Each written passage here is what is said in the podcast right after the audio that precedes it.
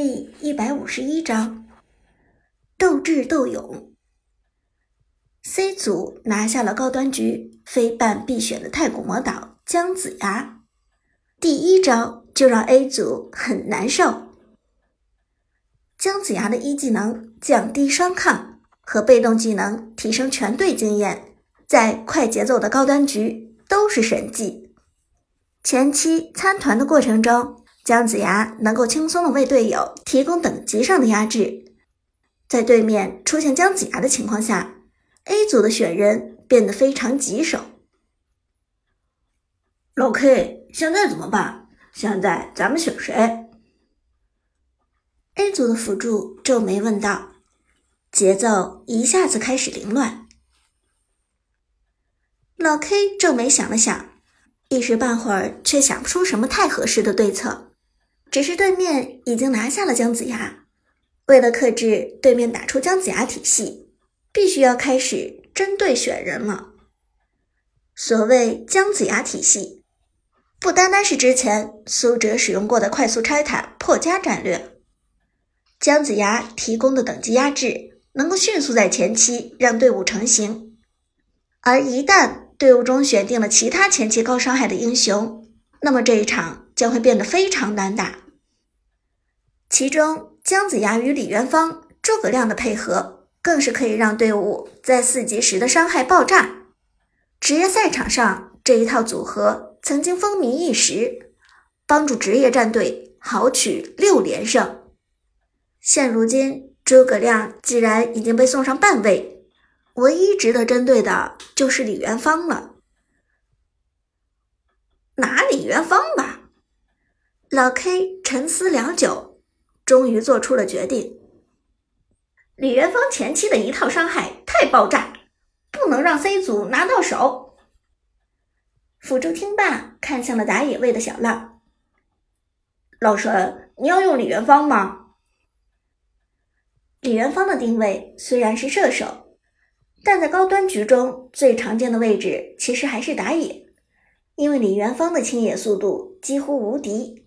与另外一位快速清野选手刘备在伯仲之间，但李元芳前期的功能性比刘备更强，而且没有刘备那么吃经济，因此职业赛场上李元芳的出场率一直居高不下，屡屡都有挑大梁的情况发生。但这时小浪却冷漠摇头，淡然道：“不，我用李白。”显而易见，他不愿意接受李元芳这样的打野。老 K 听了这话，眉头一皱，沉声说道：“小浪，李元芳不能放。如果对面打出姜子牙体系，那咱们的胜算微乎其微。现在不是意气用事的时候。”小浪却仍然坚持自己的想法：李元芳用起来不顺手。我要用李白。其实小浪之所以这么坚持，也有一方面自己的私心。世训赛刚刚开始的时候，小浪其实已经被俱乐部内定为 A 组的打野，但杜鹃却从外面拉来了一个半路杀出的苏哲，顶替了小浪在 A 组的位置，这让小浪很不爽。上一场世训赛。小浪凭借李白战胜苏哲，极限拿下五杀，这为他在俱乐部高层面前争取了很大的好感，也让他这一场从 C 组荣升为 A 组。但正式队伍的打野位置到现在依然没有确定，也就是说，苏哲其实还有和小浪竞争的机会，这让小浪觉得很不公平。明明自己已经虐杀过一次苏哲的百里玄策了，今天这一战，苏哲明显是回来报仇的。小浪深刻的明白这一点，对面的苏哲毫无疑问的还是会选择上一场的百里玄策，而自己只有拿出李白，再次战胜苏哲，才能奠定自己正式选手的位置。出于这一潜规则。小浪并不准备用其他英雄打野。如果换了另外一个英雄，就算赢了，也胜之不武。看到小浪固执己见，老 K 也没有什么办法。他知道小浪就是这个孤傲的性格，自己认定的事情谁也改变不了。如果不是因为他性格上的缺陷，杜鹃也不会非要再寻找另外一名打野选手来和他竞争。小浪既然不乐意，那射手拿李元芳吧。老 K 终于还是妥协，但李元芳不能不抢。A 组的射手倒是很好说话，立即点头答应。嗯，对面既然有姜子牙，我肯定不能用孙尚香了。我刚才还在考虑究竟该上马可波罗还是上李元芳，现在看来还是上李元芳吧。说着，A 组直接选定了李元芳。当前版本的马可波罗各方面条件都差强人意，在高端赛场上的出场率也日薄西山。第二个位置尚未确定，但 A 组这边选人的时间已经快结束了。辅助拿张飞吧，先把辅助抢下来。上单位建议道。老 K 连忙选定了张飞。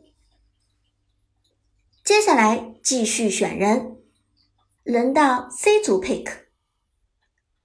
看到 A 组这边率先抢下了李元芳，苏哲不由得轻笑出声。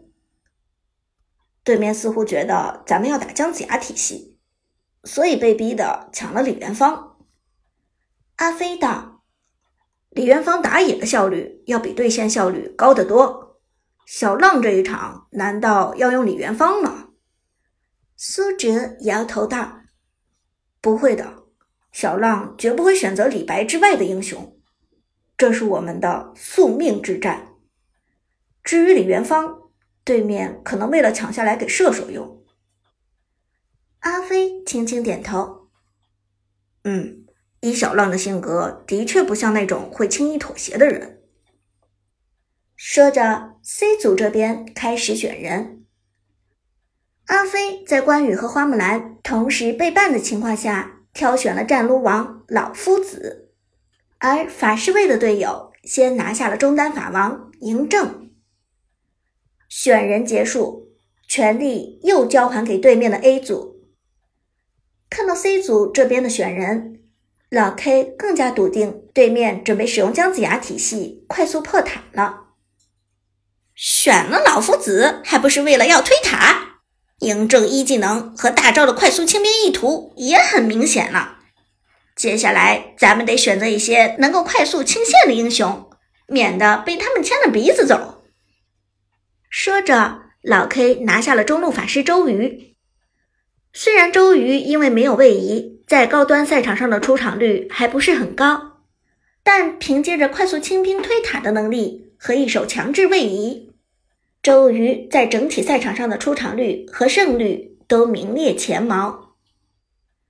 上单位的曹操依然没有动摇，对面有老夫子的情况下，这边就更需要一个线霸。选人权交还给 C 组，苏哲和最后一位专职打射手的选手最后选人。C 组射手位的队友抬头看了苏哲一眼。最后询问了一下苏哲的意思：“我真的要选他吗？”苏哲轻轻一笑：“选他没问题。”队友轻轻点头，随后确定了自己的选人。最终武器白起，向来擅长射手的选手居然没有选择射手，而是拿了一个坦克。看到 C 组的选人，A 组直接炸了。他们打双边阵容啊，居然不选射手。老 K 眉头一皱，显然被苏哲摆了一道。原本看到姜子牙的时候，他以为 C 组想要打的是一套姜子牙体系，但现在看来，对面打的是一套标准的双边。老夫子和白起两人站住边路，嬴政扛住中间，解放出姜子牙一个游走位，四处支援。同时，苏哲的百里玄策打野，这一套阵容虽然中期的爆发未必会有多么爆炸，但胜就胜在容错率极高，清线能力和正面作战能力都不弱。关键是 C 组没有射手，那么小浪的李白就很难受了。团战时先手切死 ADC 的套路显然不能使用，只好选择强切自保能力不弱的嬴政。看到这一幕，老 K 回头问小浪：“小浪，你还决定用李白吗？”小浪淡然指了指屏幕：“那要看苏哲选不选百里玄策。”小浪这句话还没有说完。苏哲直接选择了百里玄策。苏哲当然没有犹豫，他就是要用百里玄策报仇。而既然苏哲选择了百里玄策，小浪自然也不甘落后。凤兮凤兮，归故乡，遨游四海求其凰。李白选定，这一次小浪拿出的是凤求凰的皮肤。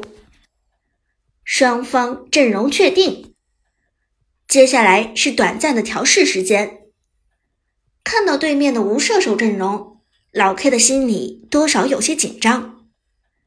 上一次 A 组已经败给 C 组了，这一次无论如何也不能失误。大家打起精神，这一战只许胜不许败。